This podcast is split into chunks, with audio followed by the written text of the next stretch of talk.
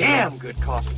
And hot. that can't be improved with pizza. This is my favorite bit. Teresa Vieira traz a arte do pequeno ecrã para a Antena 3, numa conversa semanal sobre uma série de coisas. Take another look, Sonny. It's gonna happen again.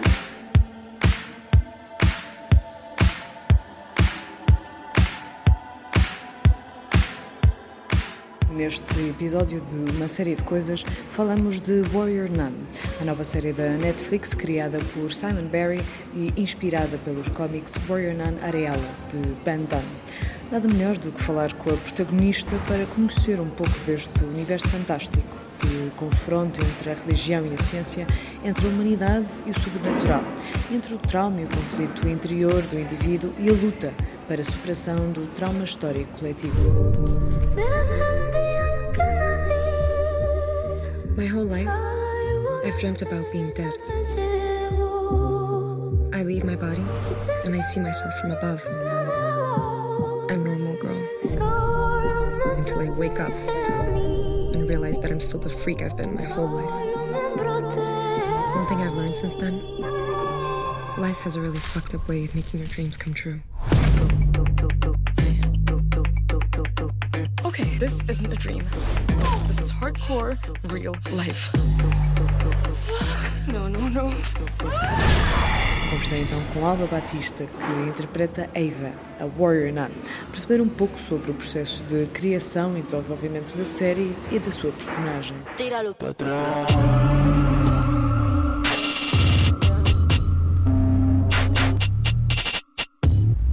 Minha primeira questão tem a ver com como é que tu entraste na série Warrior Nun. Tu não és nova nesta área, já trabalhaste em cinema e em televisão, mas como é que foi chegar até ao cast do, do Warrior Nun? Foi há cerca de dois anos quando fui convidada para um festival de cinema um, europeu, onde na verdade foi isso que me abriu todas as portas e mais algumas, porque era aquele passo que eu precisava, um, visto que nesse festival todos os atores que eram convidados tinham várias entrevistas com diretores de casting mundiais. Portanto, foi, foi bastou estar presente nesse festival uh, e, e, acho que foi mesmo no primeiro dia onde conheci o diretor de casting desta série que mandou logo o casting e o resto é história. Ok, boa. Então, uh, uma das coisas que eu reparei desde logo nesta série que eu acho que é bastante notável é o facto de não só tu és portuguesa, mas temos todo um cast que é bastante diversificado em termos de nacionalidades. E eu queria saber, na tua opinião, primeiro, uh, como é que foi a dinâmica entre todos vocês e a seguir, de que forma é que tu achas que isso influencia também a recepção da própria série, a própria construção e de que forma é que nós nos poderemos relacionar com ela enquanto público? Eu acho que é só vantajoso e é altamente inteligente uh, o procedimento da Netflix, como eles trabalham hoje em dia, que é internacionalizar as séries, não é? Com os atores, porque naturalmente, tendo uma protagonista portuguesa, vai envolver mais um público português. Pronto, uma atriz finlandesa, colombiana, americana, espanhola, vai chamar mais o país a respectivo. E sim, é isso, foi, isso, foi, foi maravilhoso poder trabalhar com tanta gente tão, tão diversa e de culturas tão diferentes um, e com métodos de trabalho muito diferentes também. Sim. Uh, estávamos todos a ambientar-nos e acabámos por encontrar todos um meio termo entre o confortável e a, zona de, e a fora da zona de conforto e crescemos todos com isso, acho eu, acho que posso falar por todos os atores. Em relação à Eva, uh, pois, uh, eu, acho que em geral é, é uma personagem muito identificável no, no, sentido da normalidade dela e, de, e das reações dela em relação ao humor também e das fraquezas também. Sim. Um, Sim, acho que é uma personagem muito humana uhum. dentro do universo dos superpoderes. We belong to the Order of the Cruciform Sword, devout women who have dedicated their lives to fighting an ancient evil. Whoever bears the halo is a new champion, a warrior now. I'm sorry, can we maybe jump to the part where any of this has anything to do with me? Tu estavas a falar um bocadinho sobre essa noção de que tinham que encontrar um certo equilíbrio nas formas de trabalho, mas como é que foi esse processo de rodagem em particular? Como é que foi o processo de rodagem desta, desta série? Foi exaustivo, eu devo ter perdido uns anos de vida, mas, mas no melhor dos sentidos, claro. Foi, foi muito intenso, mas eu, eu adaptei-me facilmente, até mais facilmente do que às vezes em, em, projetos portugueses, porque apesar de ter a nacionalidade portuguesa, sinto, sinto que tenho um, um, um, procedimento muito alemão a pensar, visto que andei na escola alemã durante muitos anos. E, e, nesse aspecto, no aspecto profissional, penso muito de maneira alemã e não tanto da maneira portuguesa, digamos, mais latina, mais calorosa, de criar algum tipo de ligação pessoal para ter um melhor ambiente no trabalho. Isso para mim sempre me causou algum tipo de desvio, um, mas que, claro, adaptava-me, mas neste específico projeto não houve essa necessidade diretamente para o trabalho e só para o trabalho, e caso acontecesse alguma relação pessoal, fantástico, uhum. e chegou a acontecer, porque realmente foi muito intenso. Sim. Não estávamos, acho que ninguém conseguiu estar ligado à vida pessoal neste projeto.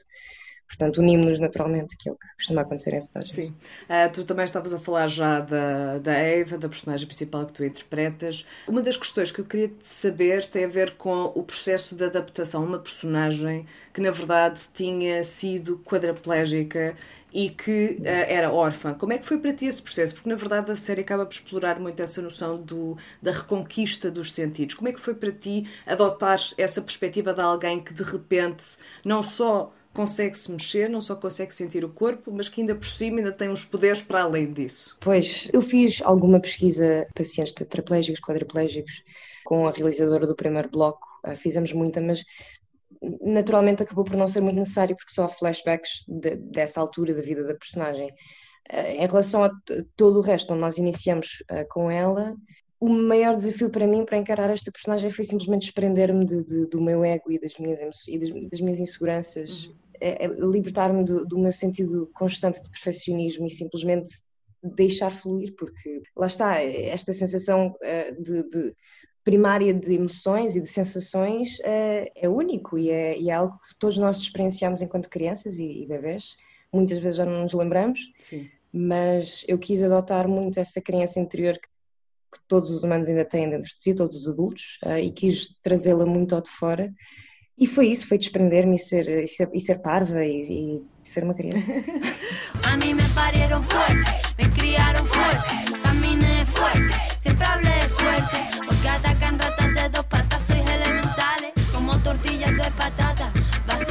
Uma das coisas também que nota-se que a personagem ao longo da, desta primeira temporada acaba por seguir vários estágios diferentes de evolução pessoal. Portanto, não só esta fase do, do choque associado ao fascínio, da descoberta, que depois eventualmente passa para uma certa recusa, denial do que está a acontecer, para eventualmente haver uma aceitação. Como é que foi para ti também essa adaptação para esse todo processo eh, de evolução pessoal? Porque estavas a falar de trazer a criança ao de cima, mas depois eventualmente temos todo um crescimento, uma, um, um alcance de uma maturidade ao longo da temporada. Queria saber como é que foi também para ti esse, esse processo, se de certa forma também retrata um bocadinho de uma própria evolução que tiveste enquanto estabelecias essa ligação com a própria personagem. Sim, uh, isso é uma, uma, boa pergunta, porque realmente eu, eu lembro-me que fiz esse, esse, esse planeamento uh, durante as rodagens, assim, lá está, muito matemático em relação a ok, nestes, nestes, primeiros dois meses vou ser muito, muito infantil, depois vou cortar aqui, né? a partir desta cena Portanto, é, é, é, é delinear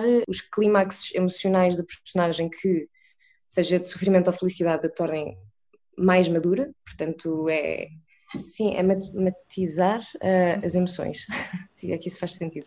E, e, foi, e foi um processo bastante natural, porque ao início foi uma descoberta, claro, com, com o resto do elenco, com a equipa técnica, com o mundo novo, a Netflix.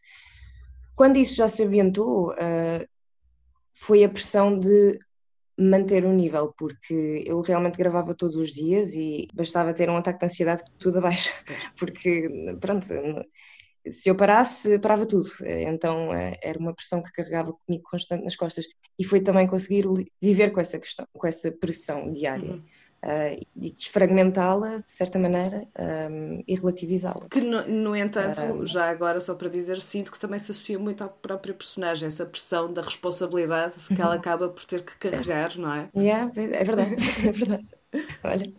Sim, é, por acaso foram muitos casos que, que aconteceram na vida real que se aplicavam também bastante para a personagem. Por exemplo, com o resto do elenco das, das jovens, das irmãs freiras, que é atrizes fantásticas, que ao início não gravavam tanto, a importância delas vai aumentando ao longo da série, que no final acabamos todas por ser protagonistas, acho eu. Shotgun Mary. Oh, name. Why do they call you that?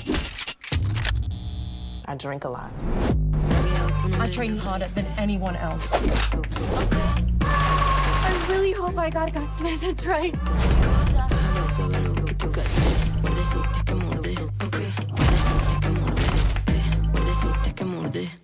Mas, naturalmente, ao início eu, eu gravava muito, elas gravavam talvez uma vez por semana, elas tinham sempre jantares aos fins de semana e eu tentava, mas eu ou adormecia a caminho, ou não conseguia, ou tinha que estudar, ou tinha que me esperar. Então, o meu nível de ligação com elas demorou muito mais a chegar do que com elas, entre elas todas. Que lá está, fez sentido para a personagem. Exatamente. As personagens assim, elas estão ligadas e eu venho ali do nada. Um, portanto, foi giro poder-me conectar com elas ao longo da série, uma por uma, uhum. e não foi, não foi logo ao início como elas todas, mas foi um desafio também. Sim. E de que forma, por exemplo, uma das coisas também que eu reparei foi que na altura em que estamos a conhecer personagens não é, não é também um conhecimento muito automático, é um processo gradual. E uma das coisas que dá para notar, obviamente, é que no início temos muita a presença de uma espécie de voice-over de, que hum. ilustra os pensamentos da personagem que acaba por se dissipar a partir mais ou menos do meio Sim. da temporada e que eventualmente deixa de haver essa necessidade. De que forma é que tu achas que isso também permite esta nossa ligação à, à tua personagem? Essa descodificação? Eu, na verdade, na verdade, eu sugeri para que os voiceovers fossem uh, diminuindo ao longo dos episódios, porque é também uma confiança que estamos a dar ao espectador de que ele confia na protagonista, na nossa protagonista, e, e vai carregar, e, e, a protagonista consegue carregar a série e, e vai manter os espectadores perto dela. E a voiceover inicialmente foi uma escolha artística, mas também foi uma escolha de segurança que a Netflix teve, porque, claro, eles não, eles não sabiam quem era esta atriz portuguesa que, que escolheram, na verdade, podia correr super mal. Portanto, eles tinham este backup das voiceovers que contariam a história melhor se caso a atriz não conseguisse chegar ao ponto que eles quisessem. Sim. Mas lá, a meio das rodagens, consegui provar o meu valor e, e lentamente fui implementando a ideia de se calhar vamos retirando os voiceovers, porque eu, enquanto espectadora, não gosto de sentir que os criadores da série vão assumir que eu sou uma espectadora menos inteligente uhum. ou que não vou chegar lá tão rápido. Sim. E os voiceovers acho que facilitavam muito a descoberta uh, das personagens, das cenas. Sim. Portanto, eu, eu sugeri darem mais liberdade ao espectador para ele chegar lá sozinho. Claro, porque é aquela noção de que a imagem vale mais do que mil palavras, portanto, é que no teu próprio acting nós acabamos por. E eu confesso, enquanto espectadora, os voiceovers simplesmente comprovavam um bocadinho aquilo que eu já estava à espera, tendo em conta a forma como também transmitias através de microexpressões faciais, se fosse preciso Uh, eventualmente Sim. seja a questão do amor, seja a questão da confusão, portanto, que acaba simplesmente por comprovar aquilo que nós já sentíamos, mas também senti isso que chegou a um certo ponto é que nós já conhecíamos bem esta personagem, eles dão tempo porque nós conhecemos a personagem, exploram bastante esta construção pessoal, para chegar a um ponto em que, de repente, como estavas a dizer, realmente sente-se que existem muito mais protagonistas e que se forma ali um grupo realmente forte, que nós também vamos conhecendo de forma faseada, como estavas a dizer. Portanto, vamos tendo uma introdução cada vez mais profunda de cada personagem. Mas outra das coisas que eu achei bastante interessante é, apesar de haver essa descodificação, não só da parte das voiceovers, mas, por exemplo, na própria parte dos títulos dos episódios, não é? Porque acabam por mostrar as passagens que resumem de uma forma muito uh, geral aquilo que se vai passar no episódio. A verdade é que, por exemplo, há certas temáticas que vão sendo apresentadas e que não são propriamente, ok, por exemplo, temos uma personagem que é lésbica, mas isso nunca é dito. E não sei uhum. o que é que tu achaste desta abordagem, mas, por exemplo, para mim, enquanto espectadora, gostei que, por exemplo, certas labels não fossem necessárias, em que tu ias depreendendo uh, certas questões inerentes das próprias personagens, mantendo ainda um certo mistério para depois, eventualmente, uma, uma segunda temporada. People have tried to make me into something I'm not. Pain is what made me a sister warrior.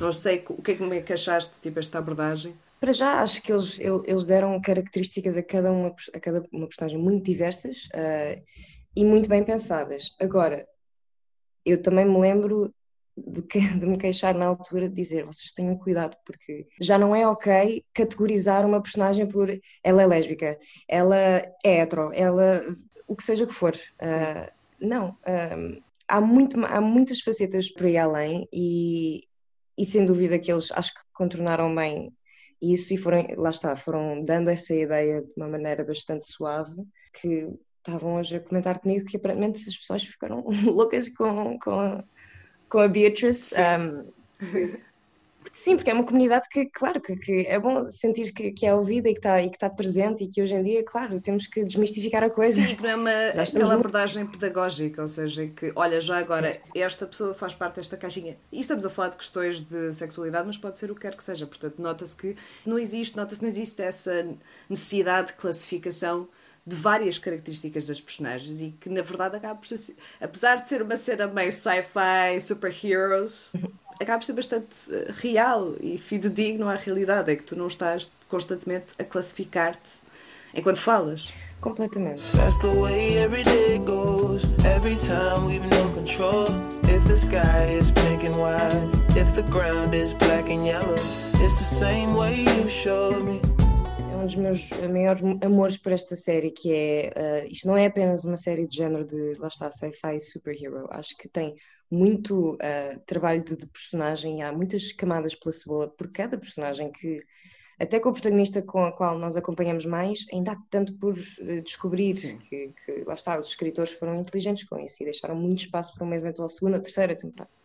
Sim, sim. E que na verdade, e... não só por questões estratégicas, obviamente, porque isso claro que faz sentido, mas até porque também quando tu conheces alguém, tu não tens logo, não te descascam a cebola toda, não é? Portanto, vais vendo camada a camada, vais tirando camada a camada. E portanto, também dar tudo seria estranho e novamente perderia esse lado meio realista dentro desta realidade meio estranha que foi, que foi criada. Mas olha, queria saber como é, que, como é que tem sido o feedback à série, como é que tem sido a reação das pessoas, como é que tem sido para ti? Tem sido muito, muito positivo. Na verdade, eu não estava à espera de ter tanta projeção internacional. Acho que já tínhamos um target audience, mas estou surpresa de ter uh, desenvolvido para além desse, dessa um, faixa etária específica. E um, o criador da série mandou um e-mail ao elenco todo a dizer que realmente a Netflix está muito contente e pronto, isto é um ótimo sinal. E, porque é isso que se quer, não é? Quer-se mais oportunidades para contar eh, mais e melhor que foi solidificado na primeira temporada. Sim.